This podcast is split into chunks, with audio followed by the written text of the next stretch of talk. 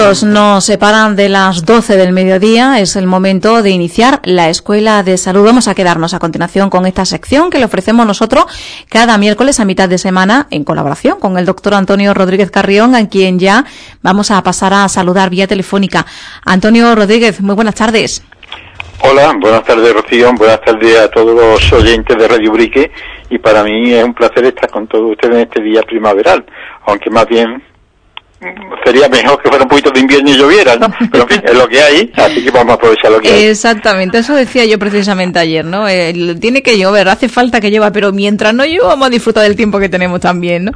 Efectivamente. Bueno, pues eh, vamos a afrontar un programa hoy en el que, como siempre, está abierto a la participación de todos nuestros oyentes, eh, consultas, dudas que tengan en torno a cuestiones de salud, especialmente en, torno a, a, la COVID-19, ¿no? Que es lo que eh, suelen llegar ahora el mayor número de demandas y peticiones eh, está ya abierta esa posibilidad de ponerse en contacto con nosotros. Vamos a hablar precisamente de la actualidad informativa en torno a la pandemia. Vamos a hacer referencia también a los primeros auxilios y vamos a hablar, pues entre otros asuntos, de cómo poder sospechar eh, aspectos como los quistes de ovario. Son los temas que nos trae sobre la mesa, pero antes de nada, eh, saludo especial, ¿no? Para alguien en particular o para algunos en particular.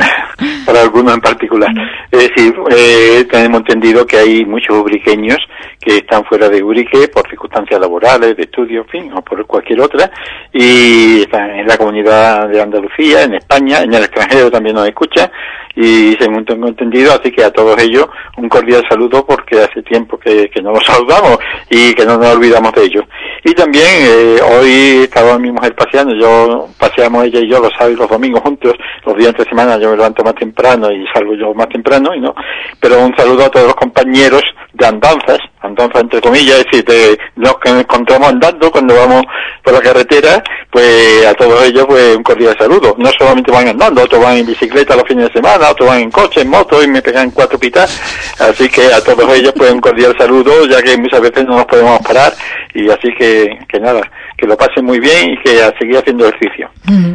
Bueno, pues a seguir con la, con la actividad física, que, que es buena, saludable y que además en estos tiempos pues es una alternativa de ocio muy muy segura, ¿no? Podríamos decir. Bueno, también hay en los jales internos. Yo esta tarde, por ejemplo, me toca pilates, me toca gimnasio, así que, que quien no pueda, por, por razones de tiempo, por otro motivo, salir a la carretera o a las veredas que tenemos tan bonitas, pues nada, que salgan al pilates.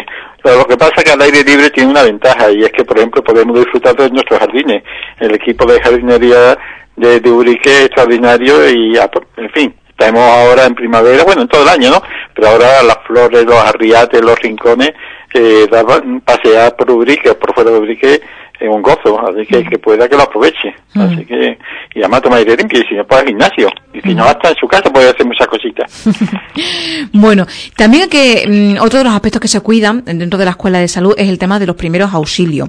Eh, de hecho, bueno, hemos hecho aquí talleres en torno a primeros auxilios, hemos recogido además también la información de todos los talleres y acciones formativas que se han ido realizando por parte de la escuela de salud con diferentes eh, grupos, ¿no? Eh, y ahora vamos a hacer lo propio porque eh, el taller de primeros auxilios se va a trasladar también al alumnado. Ya se hizo en el ámbito eh, educativo con el personal docente, ahora Antonio también con el alumnado, en este caso de bachillerato de ciencias de la salud y de artes plásticas.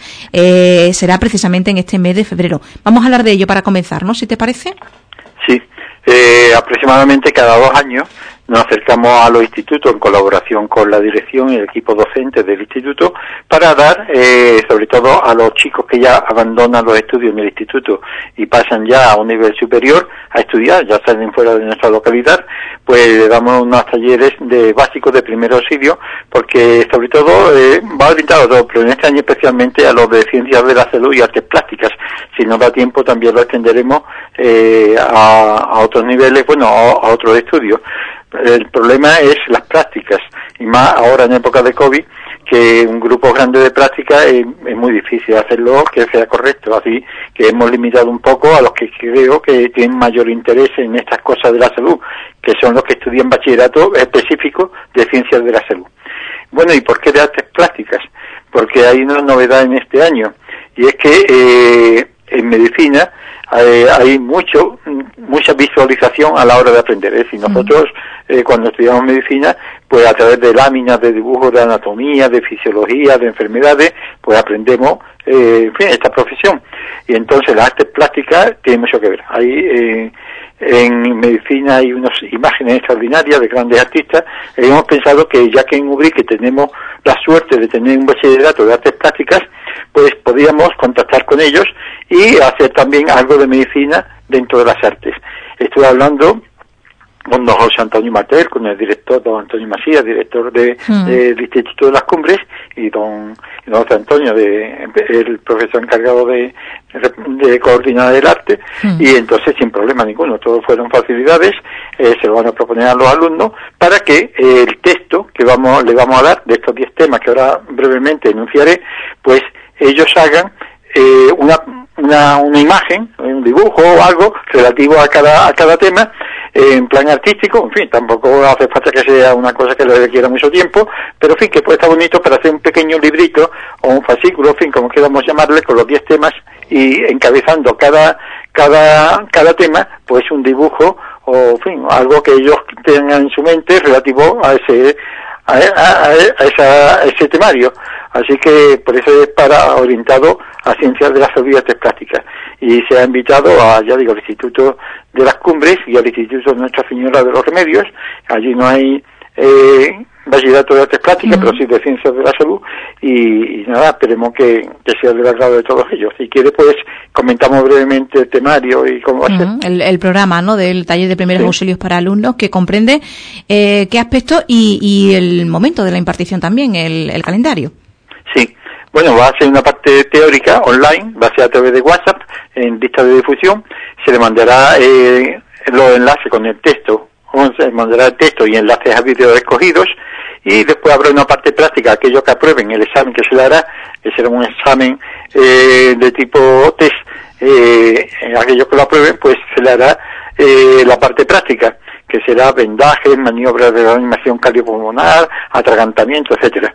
Y después el programa, pues hemos cogido 10 eh, temas, pueden ser muchos más, pero yo creo que son de los más frecuentes y eh, hay que tener presente que los chavales están con un calendario de estudio muy grande y no queremos quitarle mucho tiempo.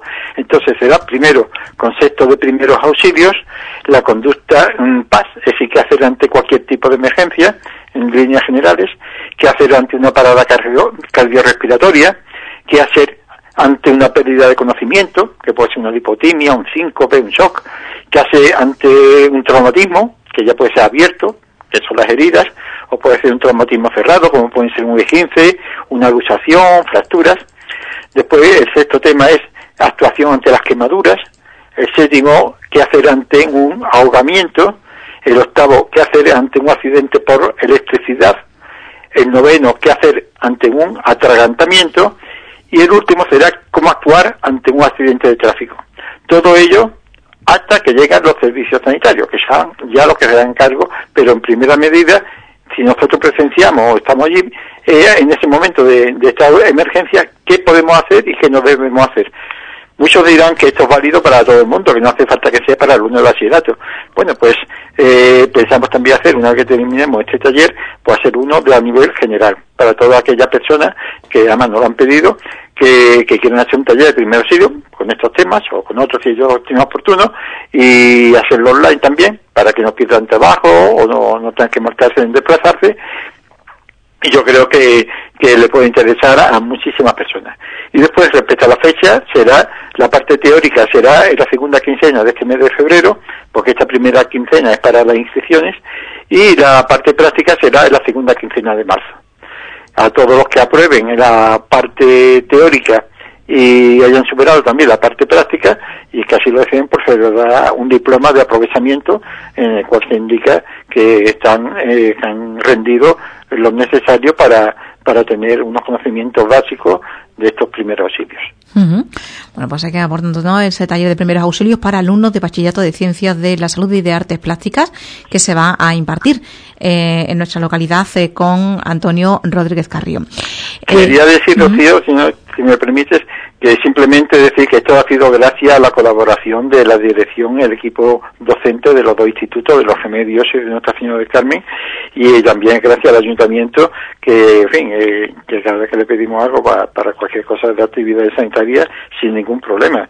Por ejemplo, eh, vamos a dedicar eh, Manuel Ramírez Ordóñez, que es el buen máster que lleva toda la parte, eh, en fin, eh, de informática y demás, ha elaborado un cartel muy bonito que en el ayuntamiento no lo han impreso. Benjamín, que de, aquí le damos las gracias también, lo ha impreso ya y ahora cuando termine este programa de radio, pues me hace que el ayuntamiento a recogerlo y a llevarlo a diferentes lugares, a la biblioteca, a la escuela de adultos y a los institutos de las cumbres de la Virgen del Carmen para que estén allí. Ya digo, gracias al Ayuntamiento, a Virginia Bazán y a todos los que colaboran en que esto sea posible.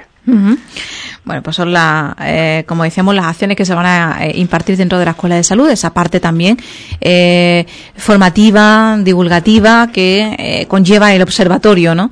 de, especialistas y la asociación de, de especialistas ya. Eh, vamos a hablar ahora de otros aspectos, si te parece, vamos a meternos ya dentro del de, programa en las noticias sanitarias y hay una mm, reciente que hace referencia pues precisamente a la atención primaria en nuestra comunidad y es que Salud ha anunciado que va a reforzar la atención primaria en Andalucía con consultas por la tarde y 387 sanitarios. Una noticia, un titular que leemos hoy del diario de Sevilla eh, y bueno, pues que se habla de ese eh, plan de choque sanitario para enero y febrero. Bueno, ya en principio para febrero, ¿no? Porque enero ya, ya lo hemos pasado.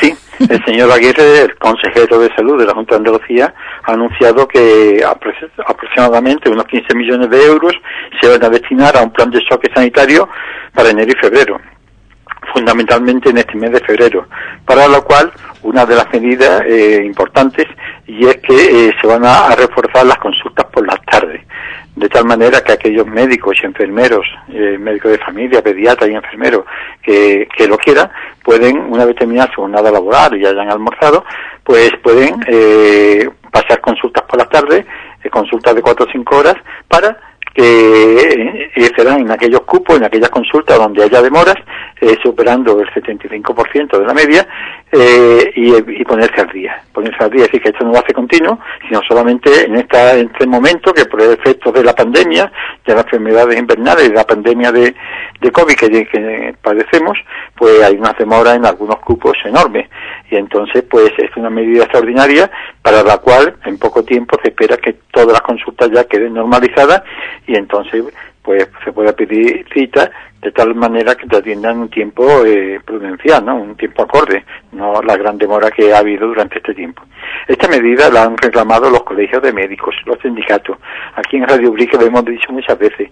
Y además, es una cosa que para cosas eh, como este caso eh, de emergencia, eh, pues se pueden hacer varias opciones. O por ejemplo, las vacaciones, eh, pasar de los sanitarios pasar a otra fecha, se llega a un acuerdo con ellos, se pasan a otra fecha, ya digo, en caso de emergencia, como en este caso. O pasar consultas por la tarde voluntariamente aquellos que lo quieran. Pueden pasarla en su propia consulta, pasar su propia consulta si son ellos, y si ellos por lo que sea, porque tienen obligaciones familiares o porque están cansados por lo que sea, no quieren pasar consulta por la tarde, pues vendrían médicos de otros cupos o de otras localidades a pasar esas consultas. Es lo que eh, hemos dicho muchas veces, eh, me recuerdo yo que cuando se demandaba a los especialistas hace 15 años para que vinieran, decíamos que en el centro de salud están las consultas vacías por las tardes. Es decir, que, que, había espacios, que no había que hacer un nuevo centro de salud, sino aprovechar lo que había, que se podía pasar consultas perfectamente por las tardes. O los médicos de familia, en vez de pasar consulta un día por la tarde, pasar dos días. Y entonces los despachos quedan libres por la mañana, si es que el médico, el especialista tenía que venir por la mañana, por el motivo que fuera. Es decir, que, que, que realmente planificando es una cuestión de organización, es una cuestión de gestión, que, que no es que haya que hace un gran desgaste, ni mucho menos, es gestión, y aquí lo vemos. Pero además de eso, el señor Aguirre ha informado que se va a reforzar el papel de las enfermeras escolares, que se va a incorporar las gestoras de casos, eh, son enfermeras que están especializadas en casos más complejos en los centros sociosanitarios, por ejemplo, puede ser eh, la residencia de ancianos. Se va a mejorar también Salud Responde.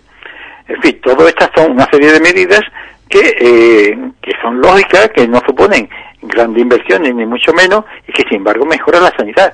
Y es más, en el próximo programa abordaremos eh, un artículo que ha salido de los medios de comunicación la semana pasada, en donde eh, colectivos de médicos proponen a la Administración Sanitaria concretamente a la andaluza, pero en fin, que esto se hace ya también a nivel nacional, de medidas que mejorarían mucho la asistencia sanitaria a nivel de asistencia primaria al centro de salud, sin coste alguno, solamente organizativo, organizando bien las cosas, de tal manera que, por ejemplo, el trabajo que es administrativo, lo hagan los administrativos y no carguen de burocracia al médico, porque si el médico dedica dos, tres, cuatro horas al trabajo administrativo, a papeleo, son dos, tres, cuatro horas diarias que no dedica a ver enfermos, a tocar la barriguita, a ver la garganta, a ver el oído, a escuchar los problemas del paciente, que esa es la verdadera misión del médico y del enfermero, que sí, son similares, ¿no? En muchos aspectos, a escuchar, a ver, y que el trabajo del papeleo, salvo lo más indispensable, el resto lo haga quien debe hacerlo, los administrativos que para eso han estudiado una carrera de administración y que muchas veces están en el paro. Es decir, que a lo mejor eh, tantos médicos que dicen que hacen falta, sí, hacen falta médicos, pero sobre todo aprovechar lo que hay y eh, dedicar que el médico haga su función, no el trabajo de otros. En este caso administrativo, y que se trabaja el administrativo. Es decir, que ya digo, que hay ciertas medidas que ya abordaremos, que hemos dicho durante muchos años, no porque seamos más listos, sino porque es lo que dicen los profesionales sanitarios que viven el día a día, los enfermeros, los médicos, lo que dicen los sindicatos médicos y de enfermería, y lo que dicen los colegios de médicos. Sí, no es que lo digamos nosotros por decirlo, y que esperemos que ahora que ya parece ser que de aquí a San José, si no hay una nueva variante, eh, todo va, se va a normalizar ya, poco a poco, decir, que dará un mes, y medio para que esto ya se normalice, pues se aprenda de todo esto que durante tres, dos años y pico nos ha estado ocurriendo y que, que esperemos que, que todo sirva para mejorar lo que ya tenemos. Bueno, pues el, plan, ¿no? Como decías que va a durar hasta el, hasta el 28 de febrero, lo que publican las informaciones. Es curioso que se anunciaba ayer, que es que estamos ya a 2 de febrero y el, en fin, hasta el 28 de febrero no se agrupan todas estas medidas extraordinarias, entre ellas pues también esos eh, turnos vespertinos que se pueden producir en los eh, centros de salud, la atención primaria. Vamos con más noticias sanitarias si te parece y, y, vamos a hablar además también de cuestiones que interesan a nuestros oyentes. Por ejemplo, dice, ¿pasa algo si me ponen una vacuna diferente a las anteriores? ¿Hay más efectos secundarios con esa tercera dosis? Esto es algo que, bueno, pues mmm, estamos viviendo todos ¿no? En, estos momentos porque estamos en ese proceso de vacunación de la dosis de refuerzo, la tercera dosis. De hecho, ya precisamente eh, hoy miércoles se pueden pedir la autocita para la dosis de recuerdo de las personas nacidas en 2001, es decir, que tengan o vayan a cumplir 21 años, llevamos por ahí. A partir del viernes ya llegará esa tercera dosis a la población mayor de 18 años, eh, ese cupo de edad. Así que prácticamente la gran mayoría de la población no está ahora con la tercera dosis de refuerzo y tiene todas estas dudas. Sí, estos son artículos que continuamente salen en la prensa, eh, son titulares que continuamente y preguntas que nos hacemos todos, ¿no? Sobre todo eh, porque, claro, aquí hay tanta información, no referente solamente a la vacuna, sino a todo esto durante la pandemia, que siempre hay mucha confusión. Pues bien, eh, ya hemos comentado esto en programa anterior, pero lo vamos a recordar. Uh -huh. Y es que eh, si me ponen una vacuna diferente a las anteriores y que el Sanidad dice que, que, me la puedo poner, es decir, que los sanitarios que la ponen ya están perfectamente informados, no debemos tener miedo. No debemos tener miedo porque esto no se hace porque falten de una vacuna y dice, bueno, como faltan de una le ponemos de otra, que es lo mismo. No, no usted, así no funciona esto. Esto, eh, la vacunación es una cosa muy seria y cuando le van a poner una vacuna diferente es porque antes se ha visto, se ha estudiado, se ha analizado y se ha visto que no produce ningún efecto secundario diferente a la que podría producirse si le ponen de la misma que anteriormente. Es decir, que no hay que tener miedo en absoluto, sino que si es diferente, pues es diferente porque está autorizado por los científicos. Y si hay más efectos secundarios con una tercera dosis, pues no tienen por qué haberlo. Es decir, que los estudios que se han visto son los mismos efectos secundarios que puede ocurrir con cualquier eh, cualquiera de las vacunas anteriores.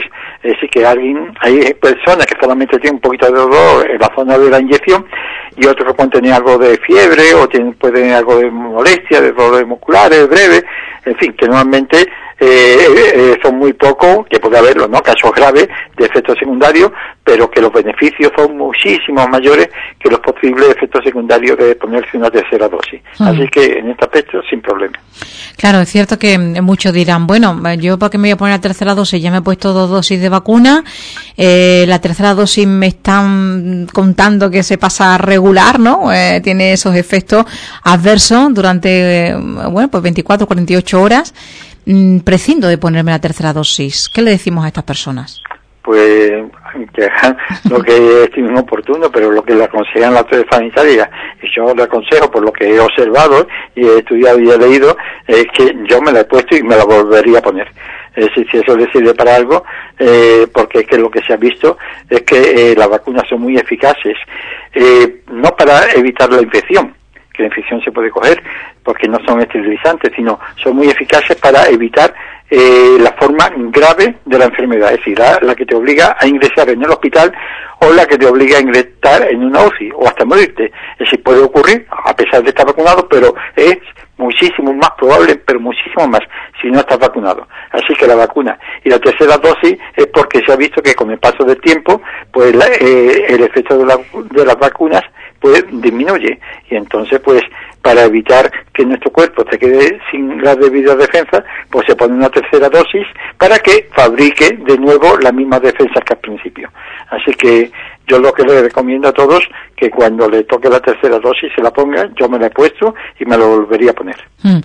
Sé que es verdad que mm, quizás influye también en todo este contexto, ¿no? En el hecho de que, bueno, pues la, tercera dosis puede caer peor, puede caer mejor, depende de, cada uno, pero mm, el hecho de que se esté, en cierto modo, gripalizando, ¿no? Que es el término que se ha utilizado, la, la COVID-19, que, que, se esté eh, hablando del tratamiento como una gripe de aquí al futuro, que va, se va a convertir en esto y demás, eh, hace que se esté banalizando un poco la, la enfermedad, ¿no?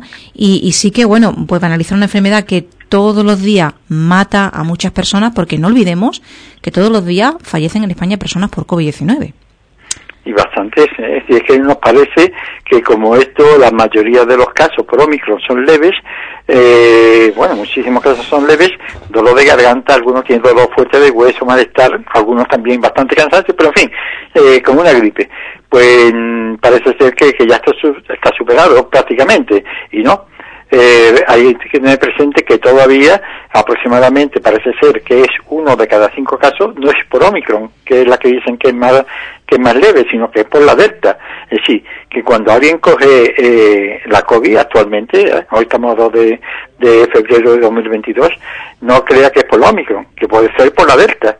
La Delta también da casos leves, asintomáticos, pero con más frecuencia casos graves. Y tú no sabes cuál de las dos va a pillar. Lo más probable es que coja la Omicron, pero es una, son, hay una de cada cinco casos que es por delta, que menos te da leve también, es decir, que, pero que, te puede dar un buen palo, es decir, que pueden, y hay personas con, con Omicron que están en los hospitales y en la UCI, con mucha menos intensidad, ¿no? Bueno, y si no está vacunado, pues entonces vamos allá. Entonces, eh, que no, que no se puede esto analizar, porque además, independientemente eh, bueno, hay gente ingresada y se mueren porque al haber mucha, aunque sea leve, al haber muchas personas infectadas, pues más probable, pues aumenta también las personas que, que, que cogen la parte grave, ¿no? Es decir, que aunque sea la Omicron y esté vacunado, no, no nos pongamos ya sin mascarilla, sin distancia. Yo estoy vacunado, yo tengo la tercera dosis. No, no, no, no. o, ya lo he pasado, ¿no? Y ya lo he pasado, bueno. Pues... Sí, que es como una tercera dosis prácticamente. No, no, no, no. ¿Por qué? Porque resulta que también Aparte de eso, recordemos que ya hemos dicho muchas veces que las vacunas no hacen efecto protector en el 100% de las personas, que es el 92, 93% y aproximadamente una de cada diez de los vacunados con las tres dosis o con las pautas que le corresponda no tiene defensas suficientes. ¿Por qué? Porque tenga enfermedades eh, concomitantes, es decir, que acompaña, como puede ser diabetes, hipertensión, padezcan de corazón, colesterol, riñón, quien más quien menos puede tener algo, sobre todo cuanto más mayor es una persona, también la edad hace que las defensas se fabriquen en menos cantidad. Y entonces, es decir, que tú no sabes si está en una de cada diez que la vacuna no le hace el efecto que todos quisiéramos. Una de cada diez. Así que, que es siempre un riesgo. Así que lo mejor es no pillarlo. Y para no pillarlo, lo mejor es como ya repetimos 40.000 veces, es distancia, ¿eh? siempre la distancia, mascarillas, por supuesto la vacuna, lavado de manos y ventilación. Cuando estemos en un local cerrado, donde haya personas que no sean eh, de nuestro ámbito familiar, es decir, eh, donde vivimos, eh, ya sea nuestros padres, nuestros hermanos, nuestros amigos, donde sea, a un bar restaurante, lo que sea, siempre con ventanas abiertas y buena ventilación. Y eso es posible en el exterior. Hmm. Eso es así, esté vacunado o no esté vacunado. Si no está vacunado va a tener eh, muchísimas más probabilidades de, de pillarlo y de tener casos graves. Hay personas que no se pueden vacunar, como ya hemos dicho, porque no toleran la vacuna, porque son alérgicas, por fin, por lo que sea, y otras personas que es que le tienen miedo, le tienen miedo y el miedo no no se puede, hay miedo que no se pueden y entonces o no se creen lo que está pasando. Pero en fin, si tienen miedo o no se creen lo que está pasando, eh, por lo menos que por, por, si acaso, por si acaso, yo le aconsejaría mascarilla, distancia social, ya que no se han vacunado, por lo menos que extremen eh, las medidas de protección. Y si no por tener el pasaporte COVID al día, que ahora vamos a hablar de ello, pero antes, Antonio, están llegando algunas preguntas en torno a esta temática, si te parece podemos darle salida, ¿no? Por ejemplo, hay, hay una, una persona que dice, mi hijo tiene 30 años, dio positivo el 5 de enero, ¿cuándo le pertenecería la tercera dosis? Bueno, por edad ya puede pedir vacunarse, pero está claro que si ha dado positivo el 5 de enero, tiene que esperar un tiempo hasta poder vacunarse. Primero se dijo que eran cuatro semanas, después las autoridades mm, eh, consensuaron que cinco meses. Vamos a explicarlo, ¿no, Antonio? Sí, sí, sí. Y bueno, seis meses pues bajaron a cinco. Mm. Total. Que sí, es que han visto que eh, cuando ya se ha pasado el COVID, eh, ya tenía las dosis y, y ahora ya te ha pasado la enfermedad, dice que hasta a cinco meses mm, no es conveniente ponérsela simplemente porque nuestro cuerpo Mm, nuestro sistema inmunitario está, entre comillas, cansado de trabajar. Es decir, que aunque te ponga la vacuna, a lo mejor ya no tiene reservas suficientes para fabricar más anticuerpos eh, en cantidad suficiente. Entonces hay que dejarlo descansar durante un tiempo para que cuando tú le pongas la nueva dosis, eh, la tercera dosis, lo que sea, pues eh, ya esté repuesto y ya fabrique suficientemente anticuerpos. Es decir, que nuestro cuerpo necesita también descansar de producir anticuerpos porque es que una seguida tras otra llega un momento que no, no puede. Mm. Ya la semana pasada comentábamos que es como la persona que es campeón, bueno, no campeón, o que corrió a 100 metros liso, está en una carrera, en una competición, pues eh, antes de hacer una nueva carrera tiene que descansar un rato. Mm. No puede inmediatamente desde la misma carrera empezar otra, porque está agotado pues nuestro sistema inmunitario, nuestro sistema defensivo también se agota. Entonces, después de, producir tanto anticuerpo, hay que dejarlo descansar un tiempo para que pueda producir otra vez suficiente cantidad de anticuerpos. Claro, lo mismo quizás para esta consulta que es muy similar. Dice, mi mujer tiene las dos vacunas puestas, cogió el COVID hace un mes y tiene la duda de la tercera vacuna, si ponérsela o no. Aquí hay dudas si ponerse o no la vacuna. Mm, lo mejor, Antonio, ponérsela, ¿no? Tú dices que tú te la pondrías. Cuando, sí, sí, sí, sí. Cuando, eh, además, estos protocolos muchas veces están cambiando mucho según la experiencia que se va cogiendo.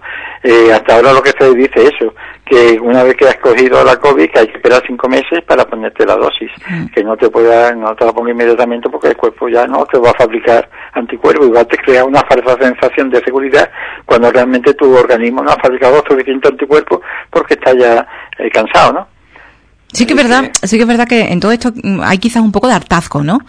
Eh, ahora una vacuna, ahora otra vacuna, otra vacuna, ahora cojo el COVID y ahora me vacuno.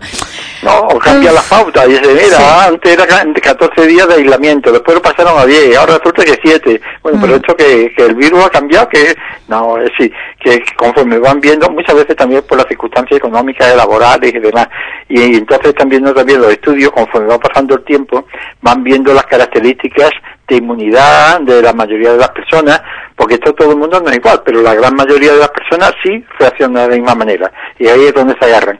Y entonces, pues, al menos ven que a partir del séptimo día, si durante los tres días anteriores no ha tenido síntomas, sino que se estaba bien, hay que tener tres días anteriores ¿eh? sin síntomas. Entonces al séptimo le dicen que ya puede incorporarse y dejar el aislamiento. Esto, pues al principio, además con otras variantes, pues eh, que eran más agresivas, pues todavía no había, y entonces los 14 días que son los fundamentales, después se bajó a 10 y ahora va por 7.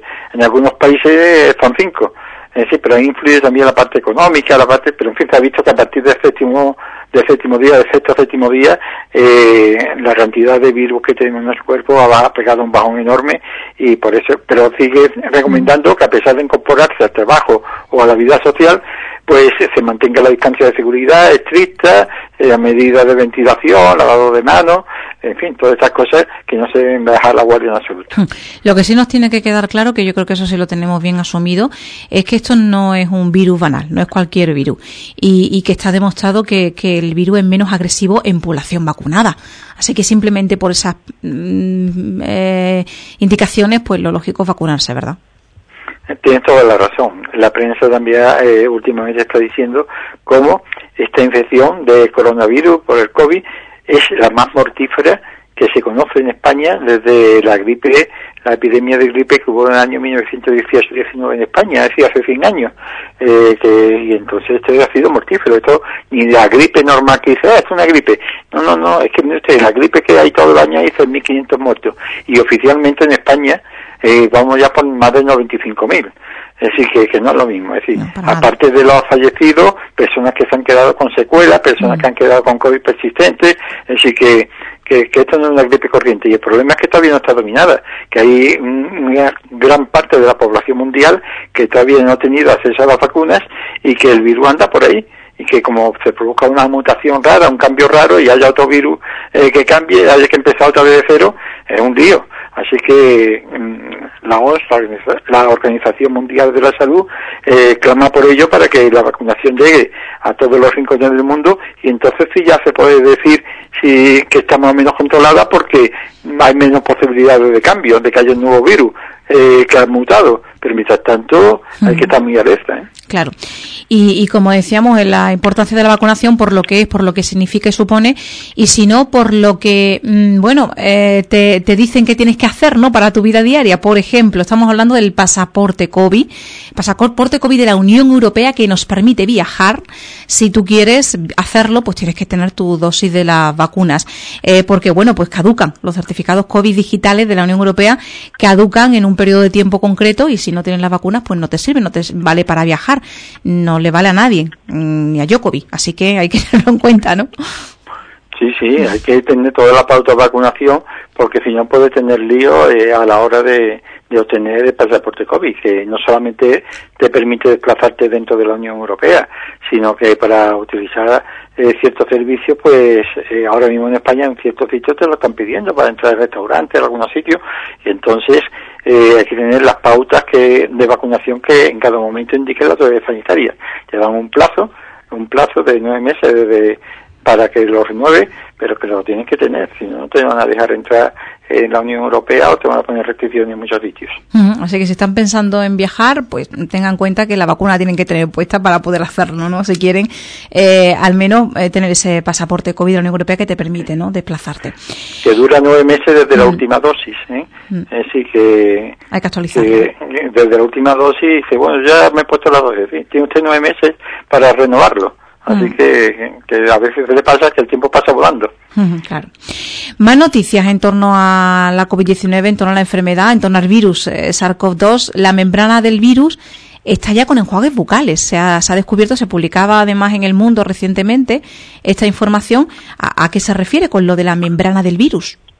Sí, eh, se ha visto en diferentes estudios cómo eh, este virus eh, que fundamentalmente se concentra en las glándulas salivares, es decir, donde mm. se fabrica la saliva, en la boca, pues eh, esta saliva eh, es muy rica en virus y entonces algunos enjuagues bucales tienen un componente que destruye la envoltura del virus y el virus pues se destruye. Entonces, a enjuagarse la boca estos colutorios que normalmente se utilizan en el cepillado, algunas cremas dentales también lo tienen, crema de dientes, enjuagues de boca, pues tienen esta sustancia, pero no de ahora, la tienen de hace tiempo, es decir, que no es porque haya salido la COVID, sino que siempre está en su composición y entonces pues se ha visto que analizándolo pues tienen efectos sobre el virus destruyéndolo, destruyendo eh, eh, en fin, la membrana que, que envuelve al virus, la envoltura y el virus pues desaparece, ¿no? Se destruye. Este, esta sustancia se llama cloruro de cetilpiridinio y CPC y mucho, en fin, yo no voy a decir ninguna marca, pero lo, hay aquí en Ubrique, ¿no? En las tiendas y demás, eh, buscan CPC en la composición y que lo tenga pues sepa que tienen una acción, no, no puede decir que ya con eso ya está, ya está uno libre de virus, pero que permite destruir gran cantidad de virus según estos estudios. Mm. Hombre, si no lo hacemos como higiene bucodental eh, frecuente, pues podemos añadirlo, ¿no? A nuestros procesos de higiene. Porque, nuevo, un nuevo hábito, ¿no? Sí, sí, sí. Porque es beneficioso en este sentido. Así que, bueno, pues nos aseguramos y, tampoco cuesta tanto, ¿no? Es una cosa muy sencilla, ¿no? De, hacer. Y, bueno, pues los beneficios están ahí, desde luego, ¿no? Al menos están demostrados. Llevamos escuchándolo bastante tiempo, lo de los, enjuagues bucales que contribuyen a, eh, bueno, pues eh, destruir el virus y, ahora hay evidencia científica de ello también, ¿no? A través de ese estudio. Mm. Efectivamente, no todos los enjuagues bucales llevan esta sustancia. Puede que algunos enjuagues bucales que lleven otro tipo de sustancia también sirvan, pero ahí no, mm. no hay todavía referencia científica. Ya digo, los que tengan CPC, cloruro de cetilpiridinio, eh, pues son los que se han visto eh, que tienen una acción para destruir la envoltura del virus. Que significa que durante el resto del día mejor eh, podemos seguir contrayendo el virus, mm. pero que cuando nos juguemos la boca con estos colutorios, pues en gran parte de estos virus pues pueden mm. quedar destruidos. Claro, claro. Bueno, pues nada, a, mirar bien los vocales que tenemos en casa y a, comprobarnos si tiene esta, esta sustancia en particular. Más pregunta, dice, ¿es normal, Antonio, que los efectos adversos de la tercera dosis duren una semana? Bueno, sí, no, no pasa nada. Bueno, no pasa nada. Que puede ser, ten en cuenta de que los efectos secundarios de una vacuna de la gripe normalmente pueden durar dos, tres, cuatro días, pero puede durar semanas en algunas personas. Lo normal no. Lo normal es que duren un par de días, dos, tres días. Pero como todas las cosas tienen, tienen pues tener pero no la tercera dosis, puede ser la primera y la segunda. En este caso la ha coincidido con la tercera, pero que algunos le cogen con la primera con la segunda dosis, que cada persona es diferente. Pero la mayoría de las personas no ocurre eso. ¿eh? Eh, ya digo, son dolores en la zona de, la inyección, pueden ser dolores musculares, cansancio, algo de fiebre, pero duran dos o tres días. Puede durar siete, sí, pero no, no lo frecuente. Hmm. Hombre, sí que es verdad que no, no es lo frecuente, pero puede ser normal. También es cierto que pueda, a, lo mejor, eh, encadenar, ¿no? Alguna dolencia mm, después de colocarse la vacuna, ¿no? Puede decir, bueno, pues ahora, no sé. No, es, es, que se agrave otra enfermedad, yo no lo he visto descrito. Así que normalmente, hombre, hay sus efectos secundarios de las vacunas, como ya has comentado, y viene en todo, pero son, ya digo, en proporción, son, muy, son raros, son muy poco frecuentes en comparación con no ponerse la vacuna. claro. Bueno, y otra pregunta mm, que no tiene nada que ver con la COVID-19, dice mi tarjeta, la tarjeta sanitaria de mi hijo, dice este oyente es de color rojo y quiere saber si tiene que solicitar la verde o esa sirve. No sé muy bien. No, normalmente sirve. yo, eso. Yo, me parece tengo la roja todavía. Mm, que no tienen, que no, es una cuestión. No, no, no, no, no, eso normalmente sirve. Vale. Bueno, pues dejamos eh, todo el tema de la COVID-19, de la pandemia, las preguntas y consultas en torno a este asunto y vamos también a hablar de otras cuestiones más, ¿no? Eh, por ejemplo, vamos a hablar de las causas más frecuentes de accidentes de peatones. Hablamos antes de ese taller de primeros auxilios que se va a impartir con el nodo de bachillerato y bueno, pues eh, nos podemos encontrar con una situación en la que se requieran primeros auxilios, pues por ejemplo, en una persona accidentada, ¿no? En, en un paso de peatones. Efectivamente. Hemos hablado muchas veces de los accidentes de tráfico, motos, coches, en fin, demás, pero muchas veces nos olvidamos de los accidentes con peatones, que no son de tráfico. Eh, y son relativamente frecuentes, es decir, que todos sabemos de personas que se han caído en la calle, eh, que se han roto un brazo, una pierna, un hombro, eh, un tobillo se ha doblado, en fin. Entonces hay una serie de situaciones.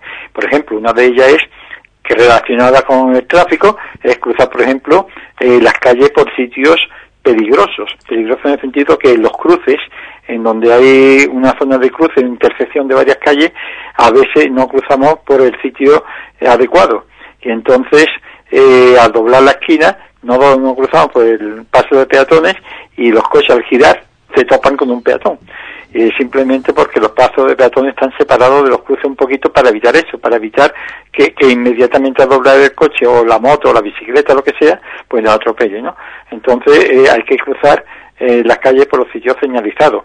Si por lo que sea no hay paso de peatones, está muy lejos, nunca procurar eh, los cruces mucho cuidado, es decir, procurando cruzar en ese sitio si hay mucho tráfico o hay tráfico suficiente, sino mm, cruzar por el medio de la calle, ya digo, cuando no haya paso de peatones en un pueblo o algo así. Ahora, las ciudades, por ejemplo, en las ciudades que hay mucho tráfico, a nadie se le ocurra cruzar eh, por un sitio que no está habilitado, porque es que mm, se la está jugando, ¿eh? En Sevilla, un Cádiz, un Jerez o algo, ahí se la juega. Es decir, pero en los pueblos cruzar muchas veces por medio de la calle, porque son calles muy largas, no voy a buscar ahora un paso de peatones a la otra esquina, pero porque aquí se ve, además son calles de dirección única, pero si son sitios de esquinas, ¿eh? del cruce, ten mucho cuidado, ¿eh? porque puede girar un coche y entonces eh, podemos tener un problema. Otras veces descuido usando el móvil, es decir, si tú vas con una calle que está perfectamente acelerada, sin problemas, sin nadie, pues mira, pues hablando y no pasa nada. Pero como haya gente que van de un lado para otro, como la acera tenga algún desperfecto, como, como eso, pues de mucho cuidado, ¿eh? Y sobre todo, y al cruzar muchas veces las calles, que vamos con el móvil y no nos damos cuenta si viene un coche o una moto, que vamos abstraídos totalmente. Eh, también, por ejemplo, de noche de noche es los peatones pueden tener problemas eh, cuando cruzan si tienen ropa oscura eh, sobre todo o cuando van por carretera o sitio con ropa oscura. Hay que llevar ropa reflectante porque si no eh, puede tener problemas también con, con la circulación. Y en ciudades grandes hay que utilizar nosotros no estamos acostumbrados porque estamos en una localidad donde no hay el camino para eh, bicicleta, carril bici, pero las ciudades donde el cielo hay tenemos que tener mucho cuidado porque no estamos acostumbrados, hablo por mí mismo, por ejemplo, y a mí voy por Sevilla, por Cádiz, por cualquier lado, y hay carril bici y por ahí no se puede ir porque por ahí las bici van corriendo y ahora los patinetes. Es decir, que como no hacen ruido, pues se lleva uno por delante y le parte la pierna. Así de claro, porque no estamos acostumbrados. Así que esos son eh, consejos generales para, para andar seguro.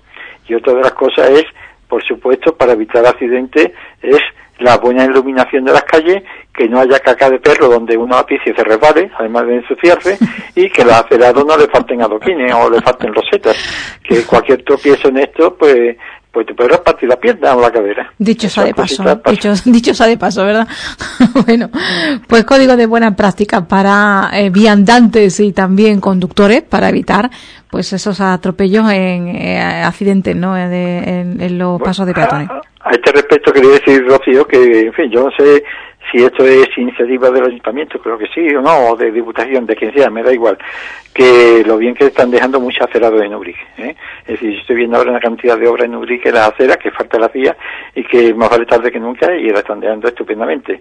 Quedan algunas, eh, por ejemplo, por el Paseo del Prado, eh, ahora veo yo que, bueno, están arreglando el Prado, pero la, la acera que hay enfrente del Prado todavía hay algunas aceras levantadas, supongo yo que también esas aceras caerán entre comillas y serán arregladas, por lo menos arreglar los defectos de las losetas, y porque la falta de ya digo, una loseta que a lo está hecho en media hora, ponerle su, limpiarle un poco y ponerle su mezcla, por lo menos aunque sea provisional, para que nadie meta el pie ahí, sobre todo de noche, personas con, que, que no lo ven, ¿no? Porque hay poca luz o porque tienen problemas visuales, eh, una caída, pues, pues, pues un trastorno. Así que enhorabuena a quien haya tomado la iniciativa de arreglar la acera de Uri.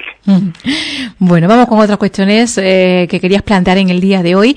Vamos a hablar, por ejemplo, de los quistes de ovario, eh, que son, eh, cómo se producen, cómo se manifiestan y cómo se diagnostican. Vamos a, a comenzar por lo que son, ¿no? La definición.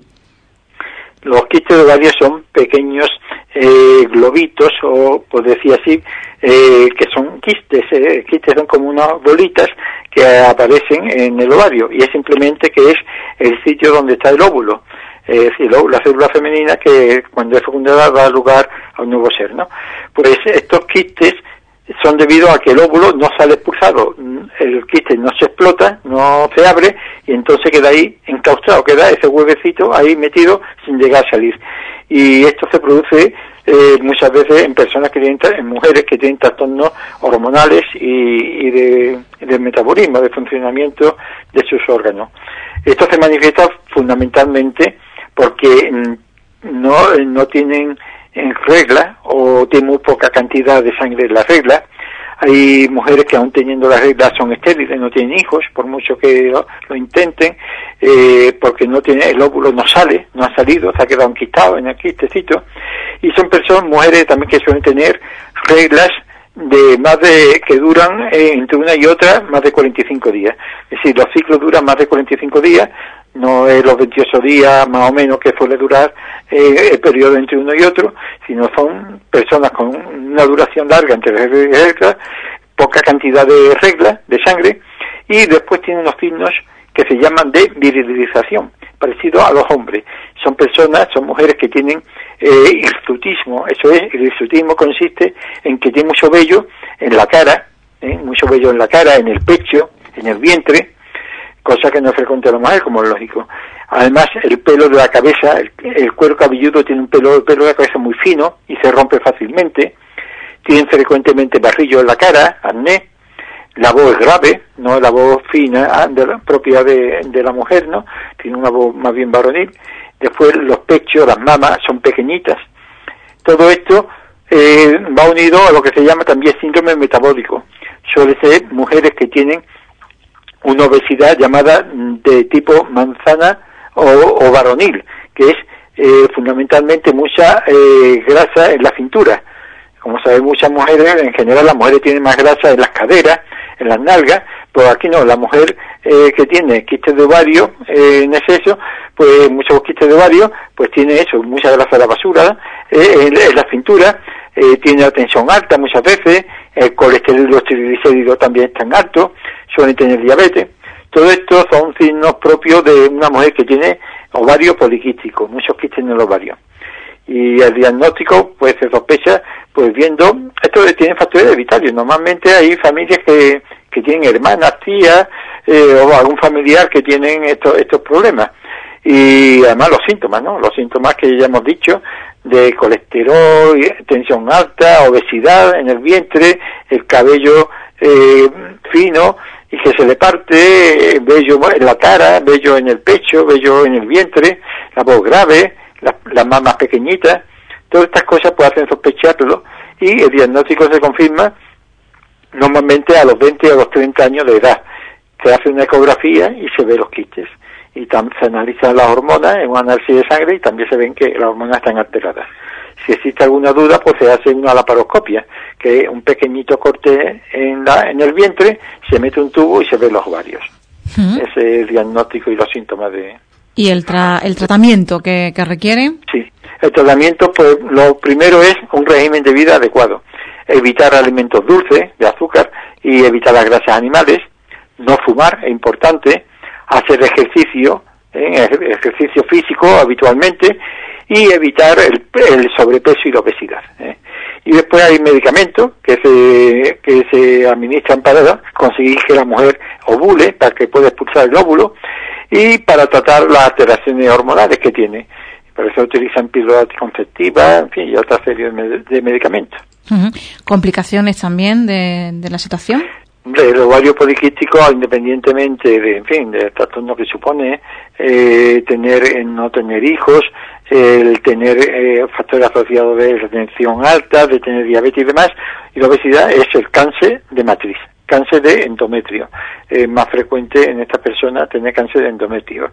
Y aparte de eso, por tener colesterol alto, la tensión alta, los triglicéridos y posible diabetes, pues más frecuente el riesgo de infarto de corazón, infarto de miocardio y tener un ataque cerebral, tener un ictus bueno, pues son las complicaciones también, ¿no? De eh, la, enfermedad, en este caso, de la que estábamos hablando, de los quistes de ovario. Mm, nos quedamos aquí, Antonio. Todos estos son los temas que querías abordar hoy en la Escuela de Salud y que hemos planteado nosotros también, junto con las consultas de nuestros oyentes. Y la despedida pasa por esa actualización de datos de la Junta de Andalucía, que notifica hoy nueve positivos por coronavirus. En nuestra localidad, la tasa de incidencia se sitúa en 503,6 casos, disminuye con respecto a la jornada de ayer porque, bueno, pues hay eh, también la curación de 29 personas y 83 positivos en los últimos 14 días, que esos 83 positivos es lo que nos da la tasa de 503,6 casos por cada 100.000 habitantes. Mm, va remitiendo esta sexta ola de contagio en todo el país y en Ubrique pues no somos la excepción, ¿no? También se nota. Sí, esperemos ya que para primera quincena de, de marzo eh, pues esté esto más o menos normalizado, esperemos ya que pasa 11, este ya más o menos, si no hay ninguna cosa rara, como esto, como esta enfermedad, todos los días aparece algo raro, si, si no hay nada raro, esperemos que ya esté normalizado, entre comillas, podamos hacer una vida más o menos normal para San José. Así que esperemos que si no hay, no hay cambio, la, se va a salvar eh, la Semana Santa, se va a salvar eh, la romería y se va a salvar el veraneo. Eh, esperemos que sí, que, que, todo esto se cumpla. Así que simplemente depende mucho de nosotros. ¿eh? Mm. Es decir, que ya está la curva, lo mismo que se vive muy rápido, pues va a ir bajando. Todavía hay nueve casos, por ejemplo, ahora, esto va a tardar. Habrá más casos asintomáticos, casos que no conocemos, mm. que porque no, no son sintomáticos no hacen las pruebas, pero en fin, que ya con más vida al aire libre y con ya tantas personas vacunadas y con tantas personas que lo han pasado, si no hay nada raro, para San José estaremos ya en una normalidad. pues esperemos que así sea ese pronóstico, ¿no? Y que podamos contar con, con esa nueva normalidad que vamos a tener eh, cuando, bueno, pues eh, mejore la, la situación de la pandemia. Antonio Rodríguez Carrillo, muchas gracias por estar con nosotros. Volvemos, si te parece, el próximo miércoles. Pues volvemos miércoles y me voy para el ayuntamiento a recoger los cartelitos de primer auxilio. Gracias, buenas tardes. adiós, hasta ahora.